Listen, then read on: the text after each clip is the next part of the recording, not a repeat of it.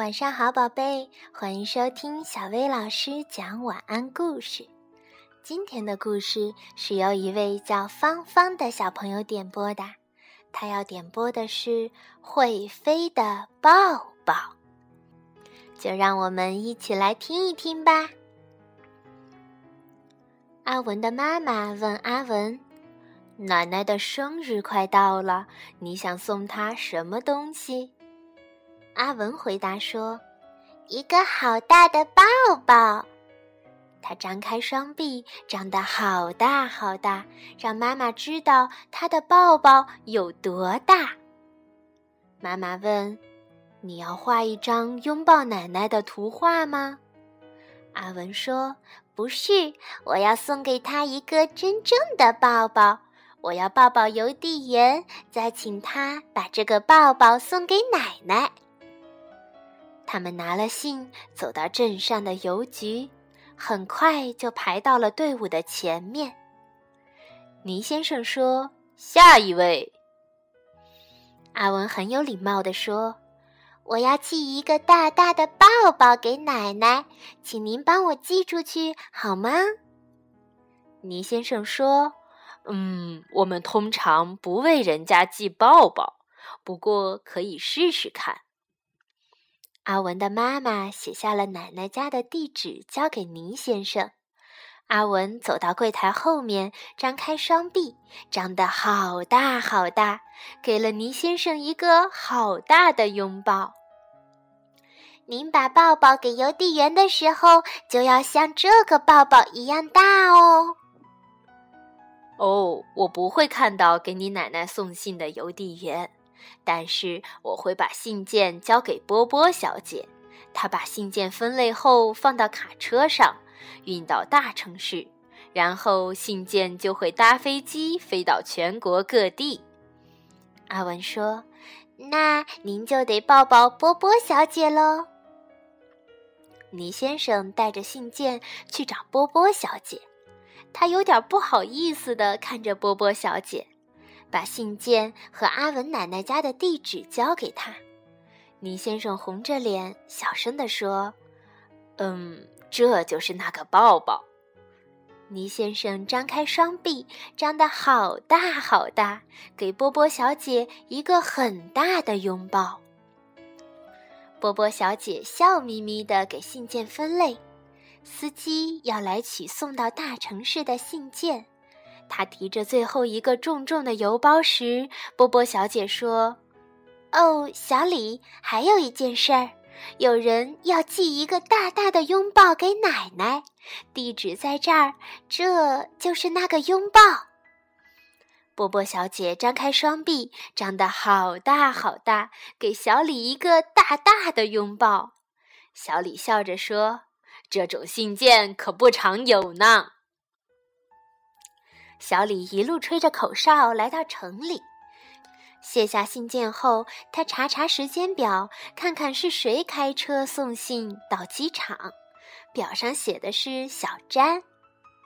小李在休息室找到小詹，他正在吃点心呢。嗨，小詹，我知道这听起来怪怪的，但是有人要寄一个拥抱给奶奶，地址在这儿。小李说着，张开双臂，张得好大好大，给了小詹一个很大的拥抱。小詹缩了一下，他不太习惯被拥抱，但是他愿意做好他的工作。那天下午，小詹来到了机场，他问送信的人什么时候会搬信件到机场。送信的人说。那些机场几分钟前就被搬到飞机上了。小詹连忙跑到飞机边上，机长江森正准备要上飞机。机长，有个小孩要寄抱抱给奶奶，地址在这儿，这是拥抱。小詹扮了个鬼脸，笑着说：“他张开双臂，张得好大好大，给了江森机长一个好大的拥抱。”用这样的方式来当一天的开始，很棒哦！江森机长大声地说。飞机降落后，江森机长来到机场邮局，他看见司机小曼站在油车旁，看起来不太开心。“你好，是你要开油车去城里吗？”江森机长问。小曼闷闷不乐地点了点头。江森机长宣布：“有人寄了一个拥抱。”他张开双臂，张得好大好大，给了小曼一个很大的拥抱。小曼开心地笑了，她说：“谢谢。”然后他一边开车，一边跟着音乐轻松地点头。放下信件后，小曼去找送信到奶奶家镇上的阿德。阿德，有人寄了一个拥抱，地址在这儿。还有，这是拥抱。小曼说着，脸就红了起来。小曼张开双臂，张得很大很大，给阿德一个很大的拥抱。阿德咯咯地笑着说：“终于等到机会了，今天晚上想不想去跳舞？”“好呀。”小曼说。阿德手舞足蹈地跳上油车。第二天早上，阿德就开着油车去了奶奶家的镇上。当他准备回到城里时，他想起了这个拥抱。他问局长：“今天是谁负责送信到平沙镇？”格林堡女士扶了扶眼镜，回答：“是莉莉，但是她到现在还没到呢。”阿德说：“麻烦您把这个传给他。”阿德张开双臂，张得很大很大，给格林堡女士一个很大的拥抱。格林堡女士很惊讶，她喘着气，眼镜也歪到了一边。莉莉刚到，格林堡女士就叫住了她。莉莉，我跟你说一下，有个男孩要寄拥抱给他的奶奶，你就是负责送去的邮递员。说着，他张开双臂，张得好大好大，给莉莉一个很大的拥抱。哦，奶奶一定会很高兴的，莉莉说。她一边挨家挨户的送信，一边闻着每一家的花香。他看到奶奶在院子里浇花。哦，鹿太太，我有一个特别的信件要送给您，是您的孙子要送给您一个抱抱。莉莉张开双臂，张得很大很大，给奶奶一个大大的拥抱。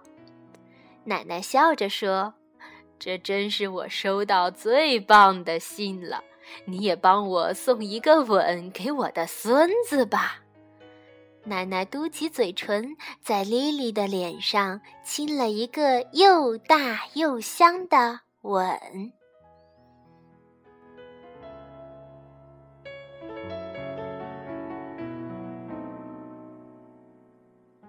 宝贝，你寄过信吗？寄信是一件很奇妙的事情。它不像我们用手机发短信、发微信，一瞬间对方就可以收到你的信息。